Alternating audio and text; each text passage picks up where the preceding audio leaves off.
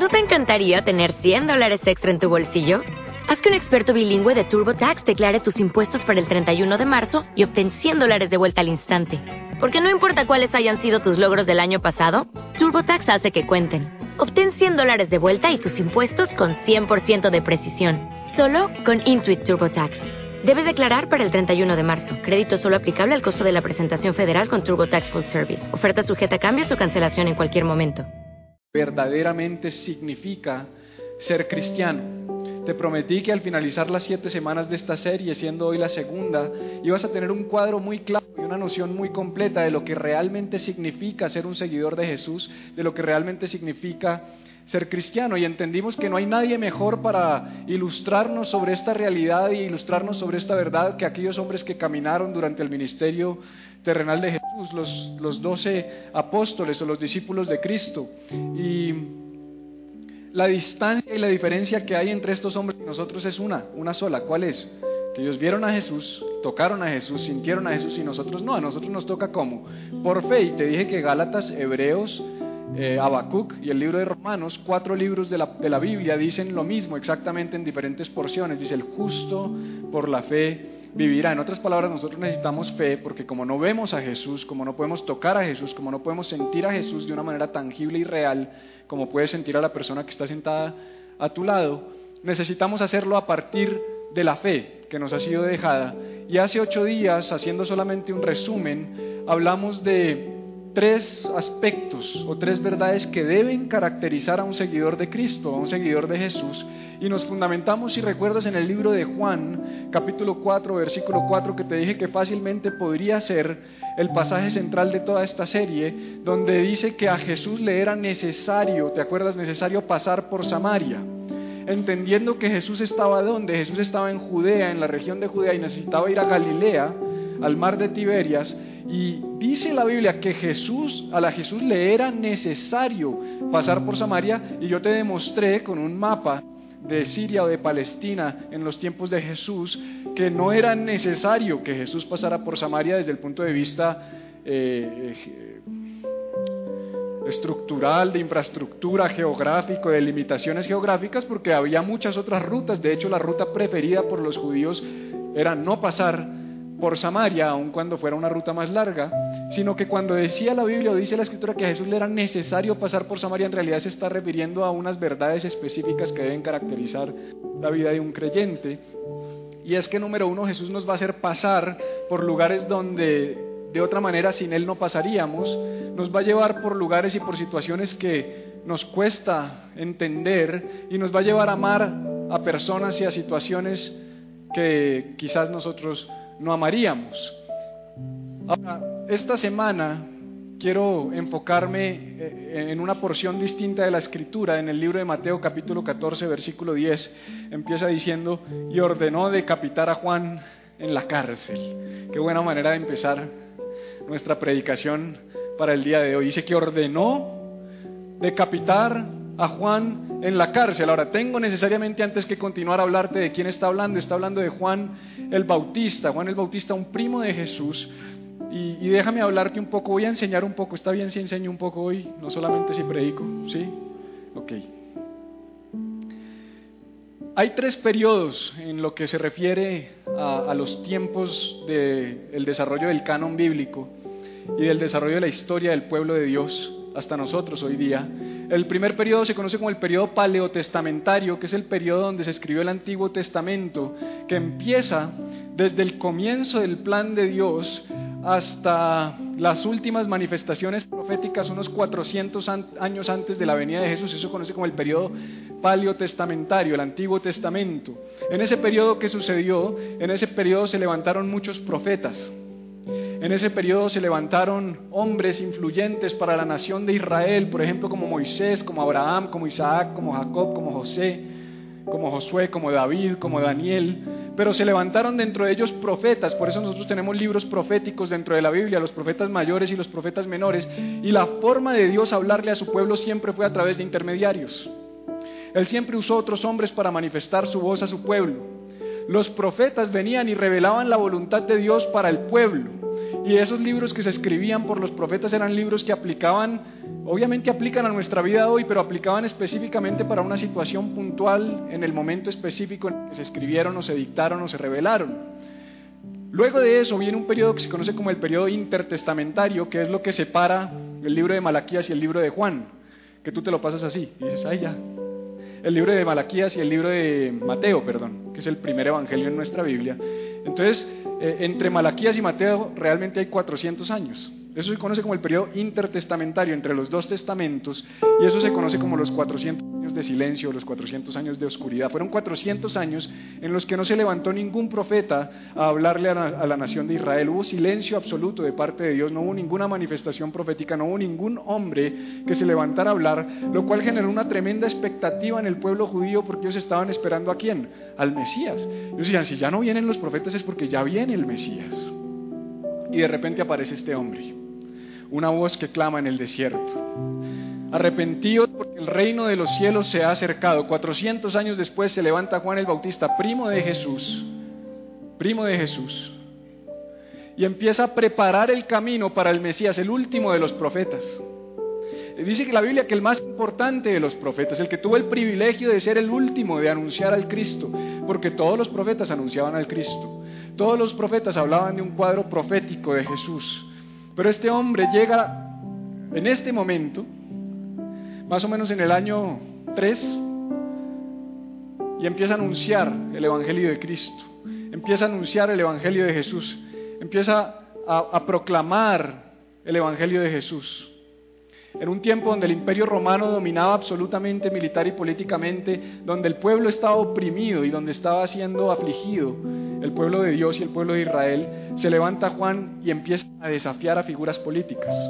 Una de las cosas que hace Juan, por ejemplo, es desafiar las relaciones que tenía Herodes con otras mujeres, a decirle esa relación no es de Dios, esa relación no agrada a Dios. Por ende, Herodes lo manda a llamar, lo trae preso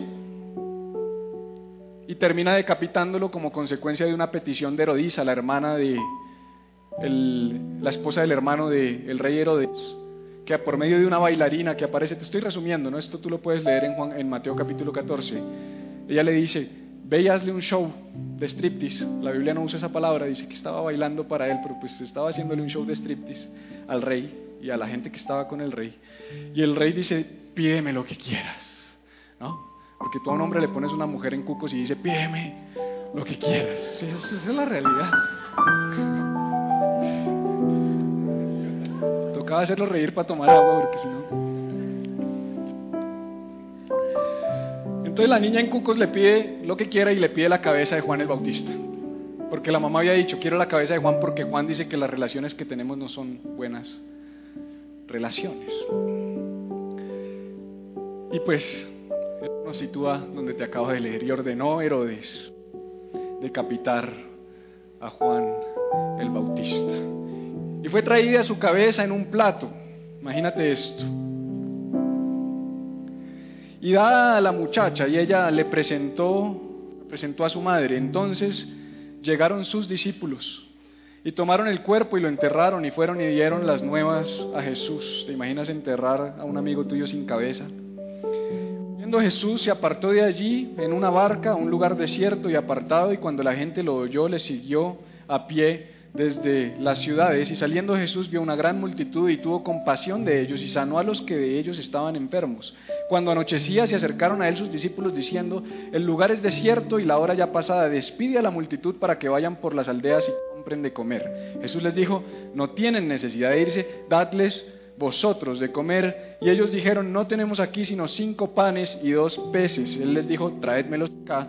Entonces mandó la gente recostarse sobre la hierba y tomando los cinco panes y los dos peces y levantando los ojos al cielo, bendijo y partió y dio los panes a los discípulos y los discípulos a la multitud y comieron todos y se saciaron y recogieron lo que sobró de los pedazos doce cestas llenas y los que comieron fueron cinco mil hombres, sin contar mujeres y niños. Padre, dame sabiduría para predicar este mensaje y hacerlo de una manera profunda, práctica y, y en el tiempo que tengo para esto, Señor. Háblanos, te lo pido, Señor, en tu nombre. Yo creo firmemente, perdóname, yo creo firmemente que Dios ha puesto en nosotros, en nuestro ADN, una necesidad de imitar.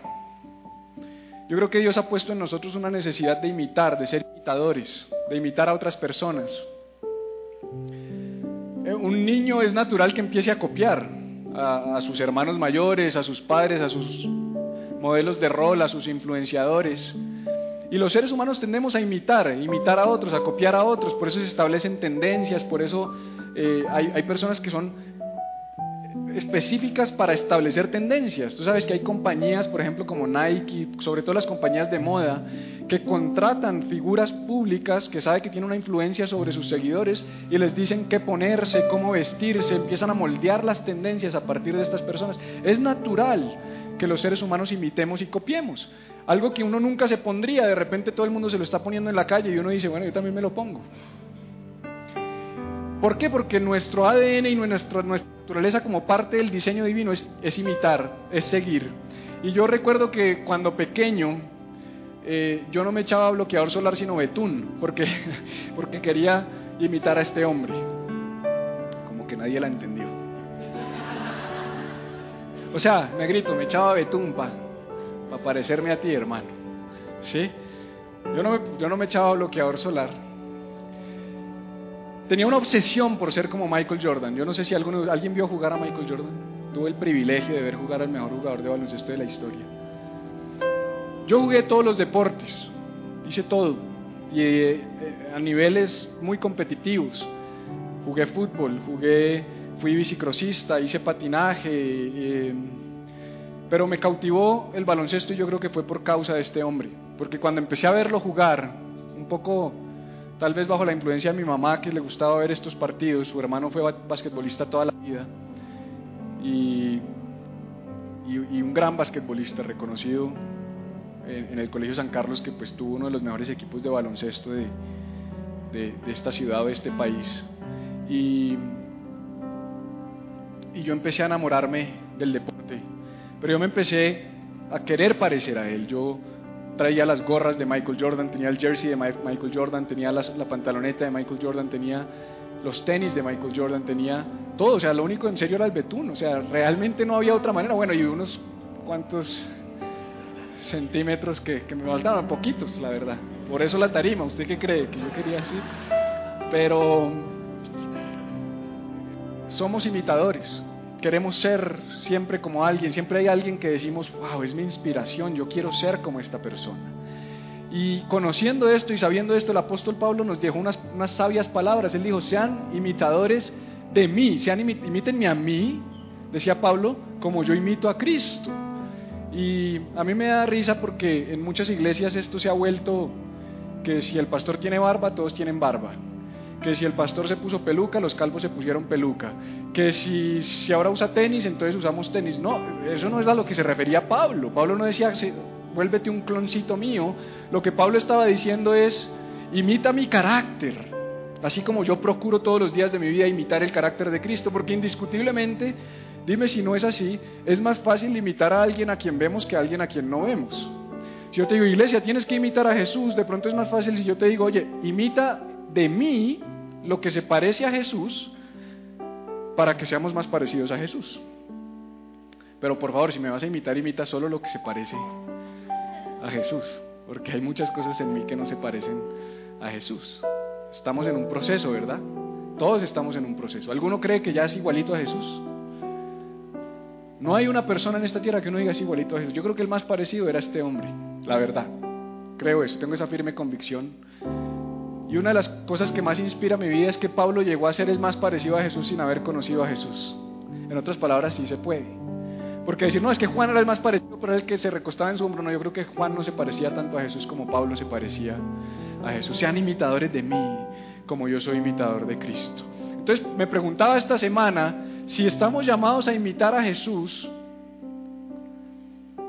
yo quisiera saber cómo se comportó Jesús en medio de las situaciones difíciles.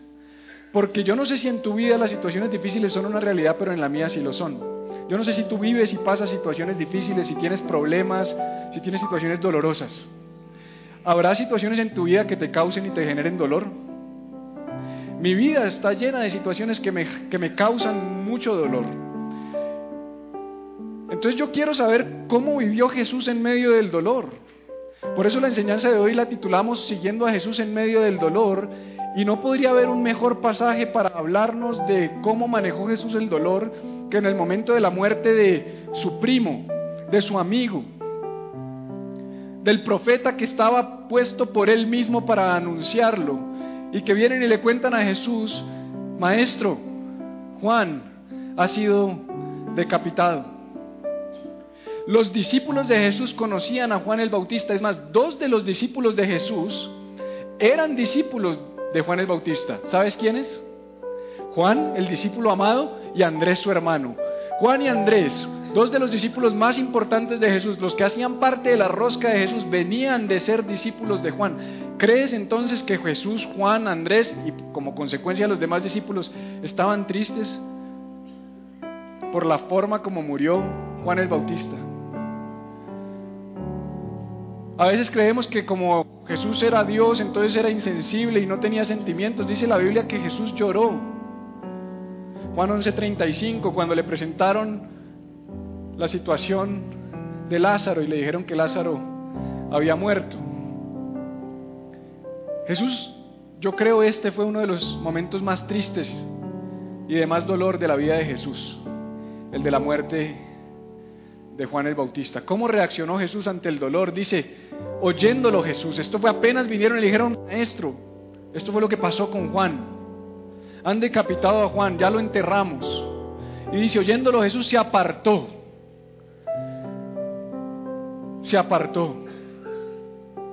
Y dice que se apartó de allí en una barca, un lugar desierto y apartado, y cuando la gente lo oyó le siguió a pie desde las ciudades. Pero me llama mucho la atención que Jesús se apartó y mira lo que dice el libro de Marcos, porque no solamente quiero que lo veamos desde la perspectiva del libro de Mateo, el libro de Marcos dice, entonces los apóstoles se juntaron con Jesús y le contaron todo lo que habían hecho y lo que habían enseñado. Esto viene exactamente después de la muerte de Juan el Bautista y él les dijo, venid vosotros aparte a un lugar donde desierto y descansad un poco porque eran muchos los que iban y venían de manera que aún ni aún tenían tiempo para comer y se fueron solos en una barca a un lugar desierto. O sea, era tal la dinámica y la rutina de Jesús que dice que no tenían tiempo para comer. ¿Qué ha pasado? A veces Cata me llama y me dice, ¿cómo vas? Y le digo, amor, no, no he almorzado ni siquiera. Son las 4 de la tarde, no he tenido ni tiempo de almorzar. César no me da descanso.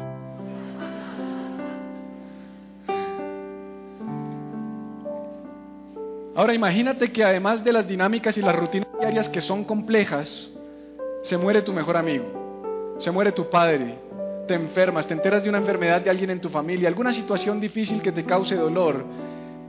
Yo quiero que hablemos hoy un poco acerca de qué implica seguir a Jesús en medio del dolor y tal vez para no perder la costumbre te voy a dar tres aspectos de lo que implica seguir a Jesús en medio del dolor. Creo que tres es el número perfecto porque nos acordamos fácilmente. Esta semana me sorprendió porque yo lo que hago con el grupo más cercano de discípulos que están caminando conmigo es que les pido todas las semanas una retroalimentación de la predicación del domingo. Es decir, que ellos deben entre lunes y martes sentarse y escribirme una retroalimentación completa de qué significó para ellos este mensaje. Y me sorprendió ver la capacidad que tuvieron de retener las cosas más importantes y lo que eso significó en sus vidas. Y dije, como que tres está bueno, porque a veces doy cuatro, a veces doy cinco y se les olvida. Tres está perfecto. Voy a dar tres aspectos que nos revela esta situación y esta historia de Jesús sobre cómo debemos nosotros manejar el dolor. Y lo primero es quiero decirte, necesitas apartarte para poder permanecer. Y tuve muchas dudas sobre si predicar esto o no, porque puede producir lo que no quiero que produzca. Y es que de pronto huyas o uses esto como una excusa para salir corriendo, pero las situaciones difíciles en ocasiones nos, nos, nos requieren apartarnos, nos requieren alejarnos, nos requieren hacernos a un lado nos requieren tomar un tiempo, un tiempo para meditar, un tiempo para pensar, un tiempo para establecer prioridades. Quiero decirte que si tú no sacas espacios para apartarte, vas a terminar sacando espacios de escape, que es muy distinto, es muy diferente apartarse que escapar. ¿Por qué a veces la gente va y escapa en cosas incorrectas? ¿Por qué termina haciendo lo que no debe hacer? ¿Por qué el cansancio, el dolor, la fatiga, los problemas y las situaciones difíciles los pueden llevar a esconderse a escapar y a esconderse y a refugiarse en cosas nocivas, porque nunca tuvieron la capacidad de en el momento correcto, en el tiempo correcto y de la forma correcta apartarse. Hay momentos de nuestras vidas donde necesitamos aprender a apartarnos. Hay situaciones de nuestras vidas donde nosotros debemos saber decir, ¿sabes qué? Necesito tomar un tiempo, necesito meditar sobre esto, necesito pensar sobre esto, necesito reflexionar sobre esto. A veces las dinámicas del día a día no nos permiten parar. Es difícil parar y detenernos. No puedo parar, las cosas tienen que seguir, ahorita no podemos. Entonces estás enfrentando una situación difícil matrimonial, pero no, no, no hay tiempo de salir y tomar un tiempo para nosotros como pareja, no hay tiempo de salir en la noche a comer, no hay tiempo para tomar un fin de semana porque la iglesia no da, no da espera.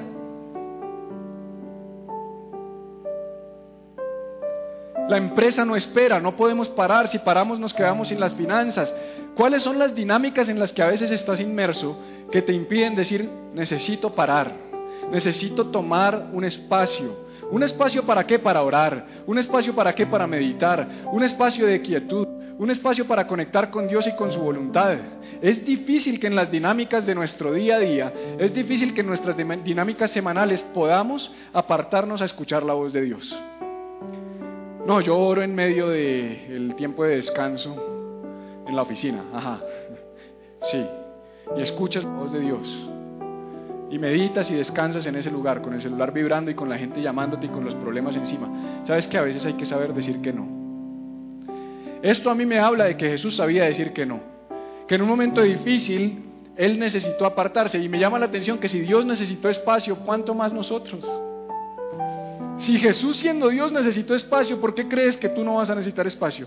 Es que yo tengo al Espíritu Santo y la Biblia dice en Filipenses que todo lo puedo en Cristo que me fortalece. Bueno, también puedes descansar en Cristo que te fortalece.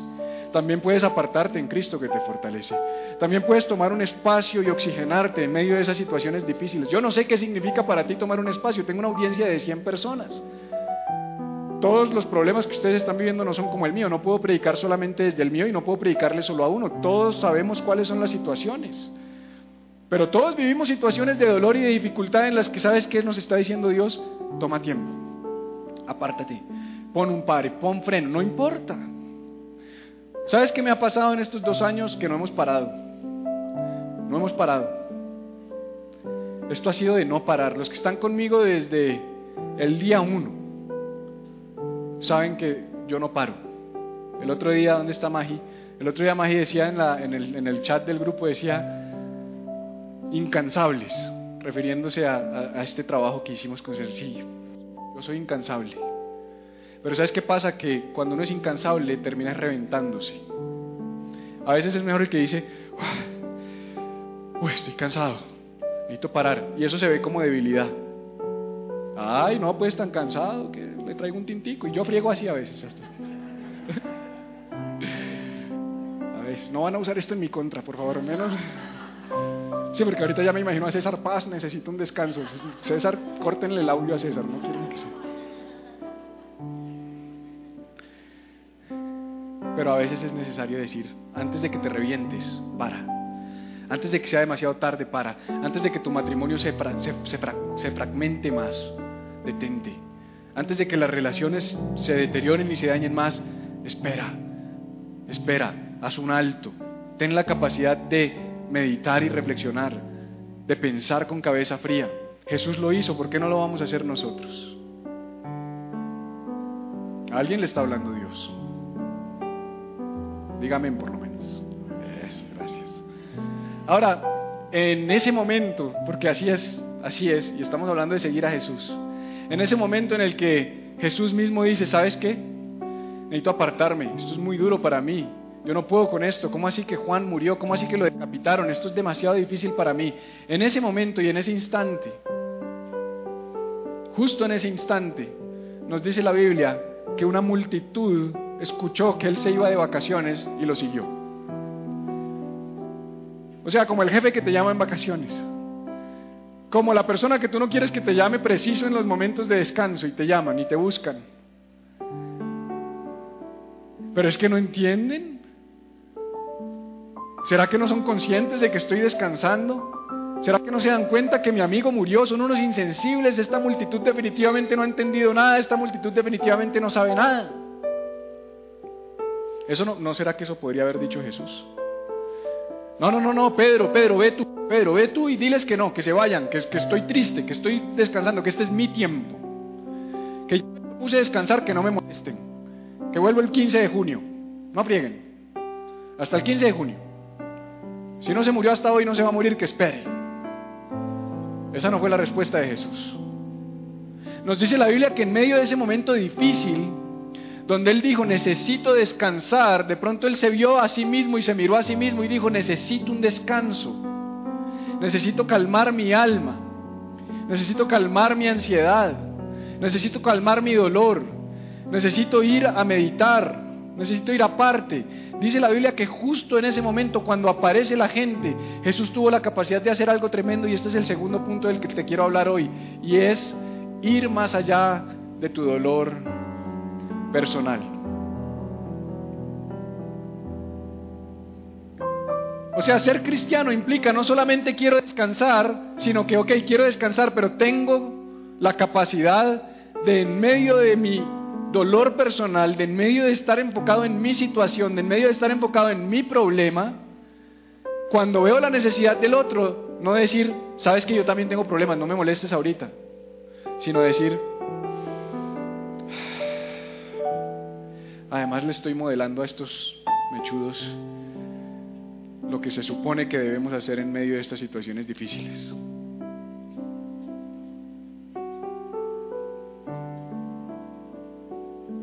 Y es que a veces vemos las personas y tal vez tú dices, ¿por qué puse esas fotos ahí? Si se me escapó alguna foto, perdóneme, no es personal, porque ahorita empiezan, no puso la mía. No, yo, yo hice esto, lo saqué rápido de, de otra presentación. Pero lo que quiero decirte es que estas personas que están aquí, que son las que tú ves semanalmente ayudándonos a que esto funcione por ti, están llenas de problemas. Estamos llenos de problemas, de dolor yo me sorprendo cuando los veo aquí sirviendo como sirven y haciendo lo que hacen cuando yo conozco la vida de cada uno de ellos, mejor que la de nadie. Porque el requisito, el requisito para servir a Jesús en Iglesia Viva por lo menos, no es que tú seas perfecto, es que seas honesto. En otras palabras, a mí no me interesa tu perfección, a mí me interesa saber qué está pasando en tu vida. No, que no haya sorpresas,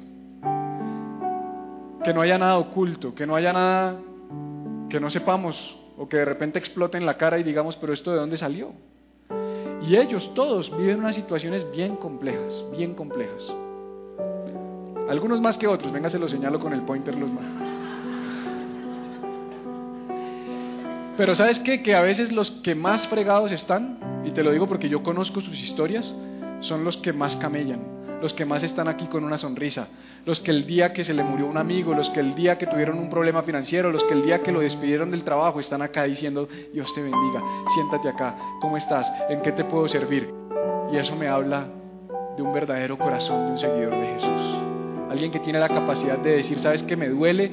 Estoy viviendo, gracias. Dale fuerte ese aplauso al Señor. Tengo dolor, me cuesta, mi situación es difícil, mi matrimonio no está bien, tengo problemas con mis hijos, pero no importa, yo allá estoy, porque tengo la capacidad de darme por otros, porque tengo la capacidad de ir y de ver más allá de mis dolores personales. Y yo creo que no solamente eso, sino que tu dolor puede ser la plataforma, escúchame bien, la plataforma, para poder ayudar a otros que están en situaciones de dolor. Y esto le puede dar un poquito de sentido a la situación que tú estés viviendo, porque a veces decimos, no entiendo por qué estoy pasando esto. Pero cuando aparece alguien que está pasando lo mismo que tú pasaste, que estás pasando o que en algún momento fue parte de tu vida, tú puedes coger esa situación de dolor y darle valor y darle sentido por medio de ayudar a otros. Por medio de permitir que esa situación sirva para poder fortalecer a otros y ayudar a otros en medio de sus situaciones y de su dolor personal. Y también creo que cuando estés en el momento de mayor dolor, escucha esto, puede que sea la mejor herramienta para bendecir a otros. Yo te digo algo, yo creo que las mejores predicaciones que yo he podido dar eh, desde este lugar, las mejores, las que de alguna manera tocan más, impactan más, llegan más al corazón, cambian más vidas, son las que he dado en medio de situaciones más difíciles. Son las que la noche anterior yo digo, yo no puedo predicar así. Yo no puedo ir mañana a la iglesia. Y a veces tengo esas conversaciones con mi esposa, a veces la tengo con algunos de mis discípulos. Les digo, yo no quiero ir mañana. Mañana yo no quiero predicar. Mañana yo necesito sentarme, yo estoy mal, yo necesito lidiar con esto, tengo este dolor, tengo esta situación en mi vida. Pero vengo, pongo la necesidad de otros por encima de la mía propia y esa es la mejor predica que puedo dar. Porque no la doy desde una posición de, es que yo ya sé, ah, estás mal, tranquilo. Yo ya pasé por eso, pero vas a salir adelante. No, estás mal, ¿qué hacemos, hermano? Camino nos la pegamos porque. Y de repente el Espíritu Santo dice, no, pegue, no, no, espere, cálmese.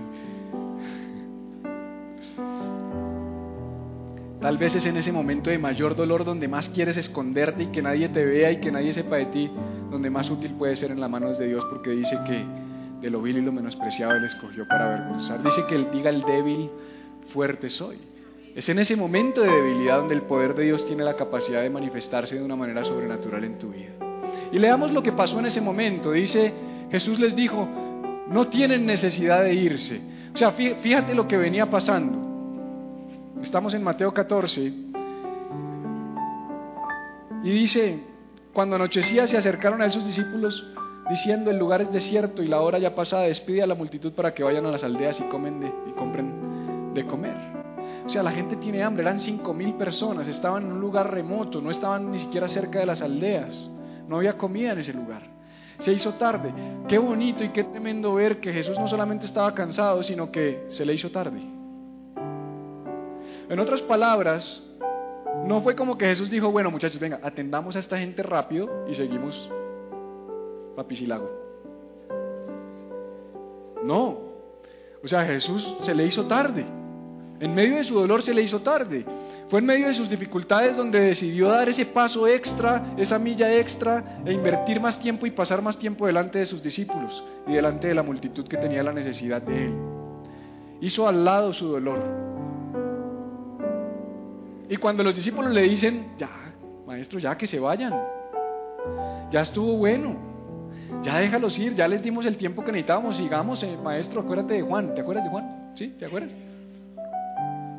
Sí, yo me imagino que Pedro atrás le decía, pero no era que parara, sino Juan, a Juan lo mataron, vamos, vamos, a hacer el duelo, queremos descansar. Porque esa es la naturaleza humana. Bueno, ya les dimos, ya, ya les dimos, ya lo atendí, ¿qué más quiere? No quieren comer. Ay, tras de todo, pues me vienen a interrumpir en las vacaciones y quieren que les dé de mi, de mi comida. Y Jesús hace algo tremendo. Porque sabiendo que los discípulos también estaban en una situación difícil, les dice, no, no, no, no tienen que irse. ¿Por qué se van a ir? Denles ustedes de comer. O sea, ¿cómo así Jesús? ¿Me estás diciendo que además de que en situaciones difíciles tengo que darle tiempo a otros, también les tengo que dar comida? ¿También les tengo que resolver su problema? ¿También, les, también tengo que darles de lo mío para que ellos puedan suplir su necesidad? Y mira lo que sucede, dice, dadle vosotros de comer. Y ellos dijeron, no tenemos aquí sino cinco panes y dos peces. Y él les dijo, tráiganlos. Entonces mandó a la gente a recostarse sobre la hierba y tomando los cinco panes y los dos peces y levantando los ojos al cielo, bendijo y partió y dio los panes a los discípulos y los discípulos a la multitud. Me llama mucho la atención que esa es la forma de, operar de Jesús. O sea, la forma de operar de Jesús es que en medio de tu situación difícil, él se va a parar y va a decir, llama a Rob. A alguien le va a decir así, llama a Rob. Y tú estás en medio de tu situación difícil. Y Dios a alguien le dijo, llama a Rob que él te va a resolver el problema.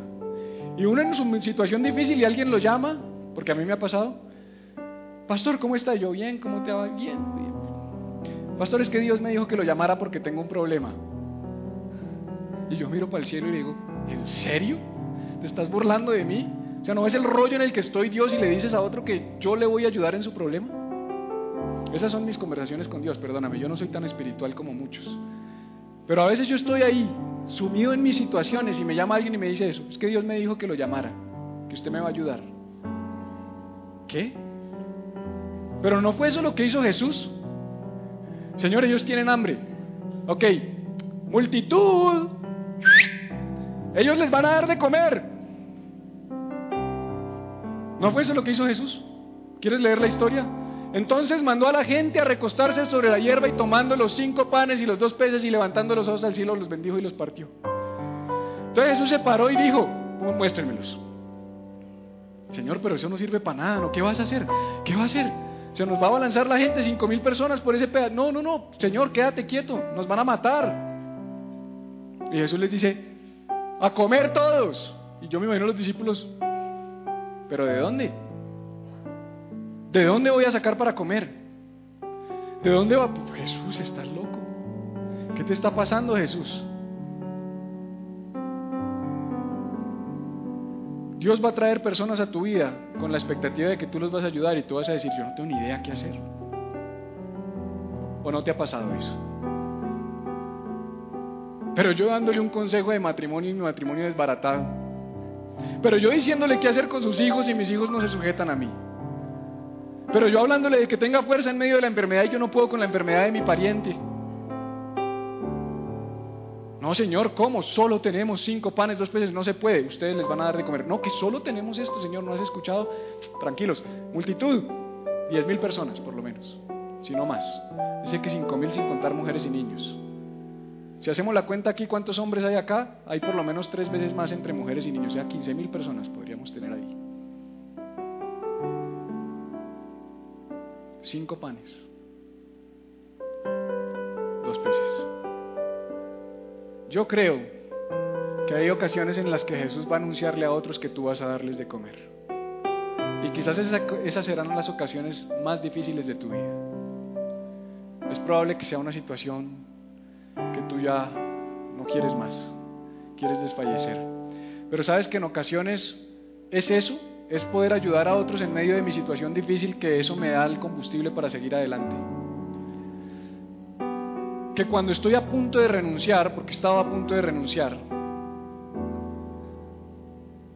veo lo que Dios pudo hacer a través de una palabra en la vida de una persona. Y digo, yo no puedo renunciar. Porque tener la capacidad de ver que puedes darle de comer a otros cuando a veces no tienes ni para comer tú. Porque espérame, ¿cuántos discípulos eran? Doce, ¿verdad? Y seguro María Magdalena, que no la contaban por machistas también.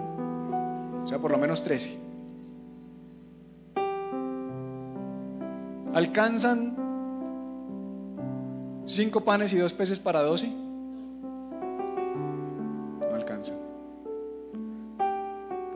Sea que lo que había ni siquiera alcanzaba para ellos.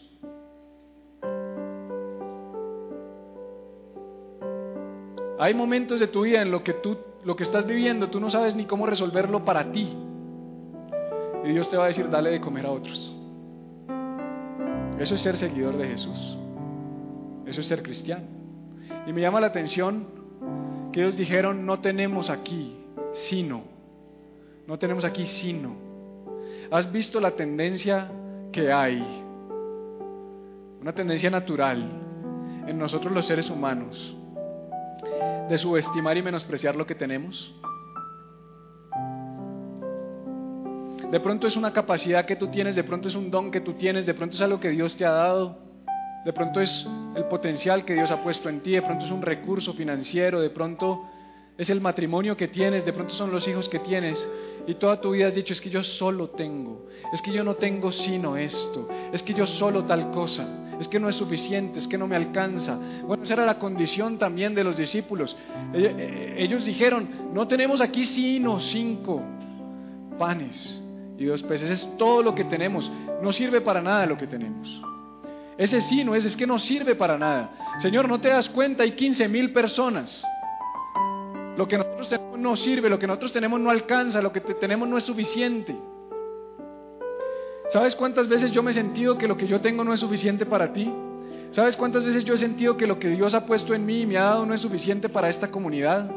Creo que todas las semanas. Creo que todas las semanas digo, digo, yo no puedo, yo no tengo lo que se necesita, yo no tengo lo que se requiere. Señor, yo no puedo, pon a otro más capacitado, pon a otro más elocuente, pon a otro que sepa más, pon, a otro que tenga un mejor matrimonio, pon a otro que tenga unos mejores hijos. Bueno, mis hijos son perfectos, el problema es más bien mi paternidad sobre ellos. ¿Le ayudo o hay que pensar, ingeniero? Queremos a ver que el ingeniero haga sus cosas aquí.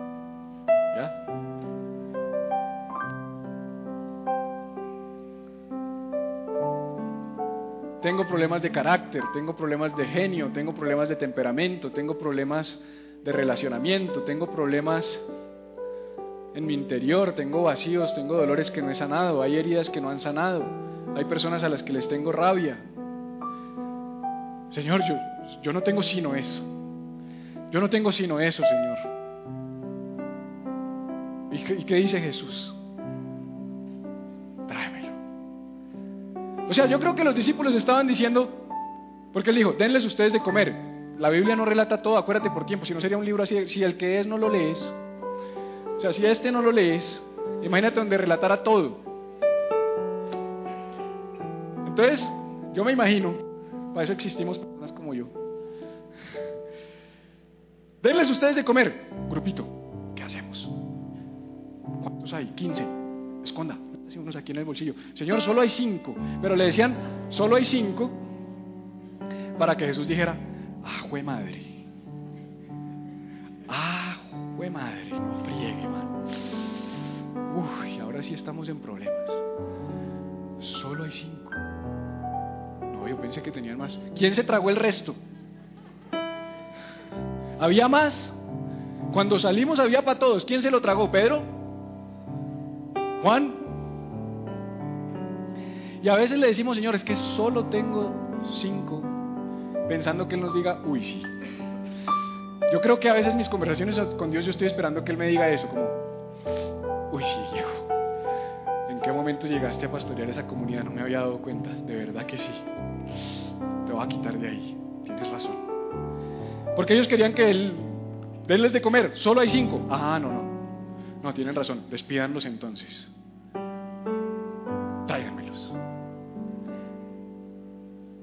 Señor, yo no, lo único que tengo es un mal genio y unos problemas y un egoísmo y, dolor en mi alma. Porque lo poco que tú tienes en manos de Dios es una herramienta para hacer milagros.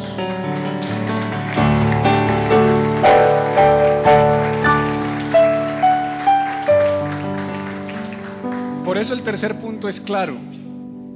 Debes entregar lo que tienes. No mañana.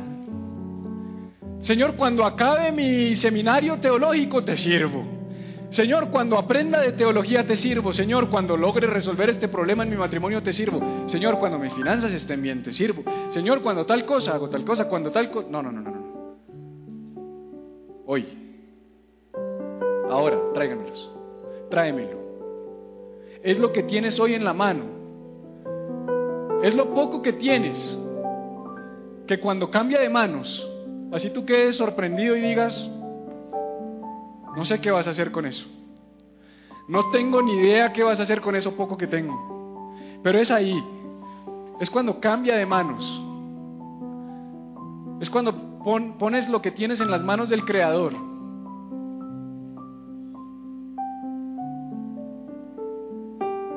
Que no solamente vas a cambiar tu situación, sino que vas a cambiar la situación de miles. Porque eso fue lo que sucedió ese día. Jesús toma lo único que tienes y lo convierte en un milagro para bendecir a muchos. De pronto has estado subestimando lo que Dios puso en tus manos. De pronto has estado subestimando lo que tienes, lo que eres capaz de hacer. Hoy Jesús te dice, tráemelo, déjamelo a mí. Eso es lo que quería.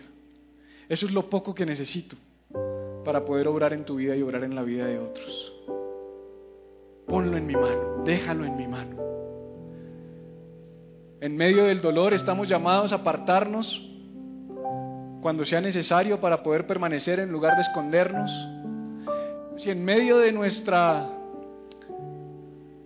tiempo a solas, de nuestro tiempo con Dios, de nuestro tiempo de necesidad, aparecen otros con necesidad, debemos ir más allá de nuestro dolor personal y saber que no es un dolor que me inhabilita para poder ser usado por Dios, sino que al contrario, ese dolor puesto en las manos de Dios tiene la capacidad de obrar milagros y de transformar vidas, lo que va a hacer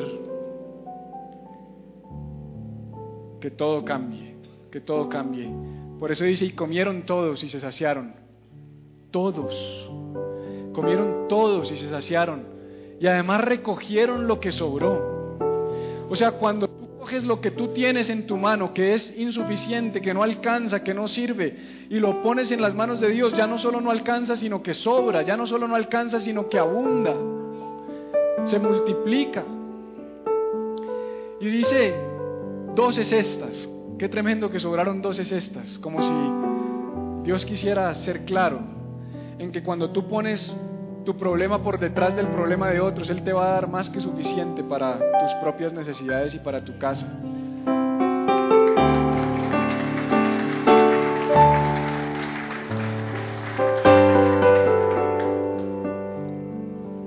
Y comieron como cinco mil hombres, sin contar mujeres y niños. La pregunta es, iglesia, ¿estás dispuesto a dejarte usar Dios en medio de tu situación personal. ¿Estás dispuesto a morir al egoísmo, a renunciar al yo, a renunciar a tus propios deseos y poner lo que tienes que poner en las manos de Dios? Quiero invitarte a estar en pie en esta mañana. Y una de las cosas que yo creo que nos que nos impide avanzar en nuestra vida es el temor es el temor, es el miedo. No es suficiente, no va a alcanzar, qué tal que no pueda, qué tal que me quede corto, qué tal que qué tal que haga el oso. ¿Qué tal que me toque volver a trabajar? Digo, a una empresa. 15 años de experiencia laboral. 15 años de carrera profesional conquisté la cima en cuanto a lo que hacer una carrera profesional se requiere, se refiere. Señor, si esto no va a funcionar, que no funcione pronto, Señor, porque imagínate, en dos años ya me voy a ver anticuado, ya nadie me va a contratar. Son mis luchas, son mis pensamientos. Te abro mi corazón. ¿En qué momento esto se desbarata? ¿En qué momento no viene nadie? ¿Sabes por qué creo yo que ustedes llegan tarde siempre? Porque Dios trata mi corazón. Sea, no es tu culpa, tranquilo, no te voy a seguir dando leñazos por eso.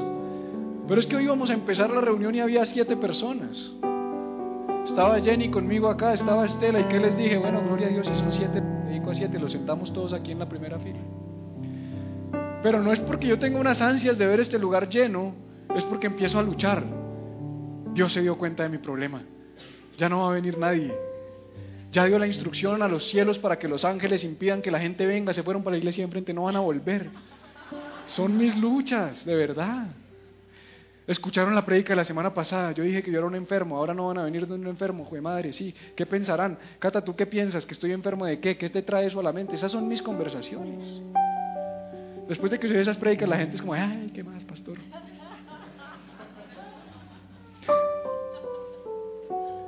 Pero es que me rehuso a ser el que viene y se proyecta aquí como el semidios. No. No es así. El miedo me paraliza, el miedo a veces no me deja emprender, el miedo a veces me quiere detener, no me quiere dejar avanzar. Pero no podemos seguir, ser más esclavos del temor. Por eso te quiero invitar a que cantemos al Señor esta canción y que lo hagas desde el lugar en el que nos puso esta predicación. ¿Cuál es ese dolor y esa situación que estás enfrentando? Pues hoy canta diciendo, yo ya no soy esclavo del temor que esto me produce. Soy un hijo de Dios y voy a avanzar y voy a ir adelante. Y si me tengo que apartar y pensar, lo voy a hacer. Y si tengo que dar mi vida por otros, lo voy a hacer. Y si tengo que poner lo poco que tengo en las manos de Dios, pues lo voy a poner. Amén. Cantémosle al Señor.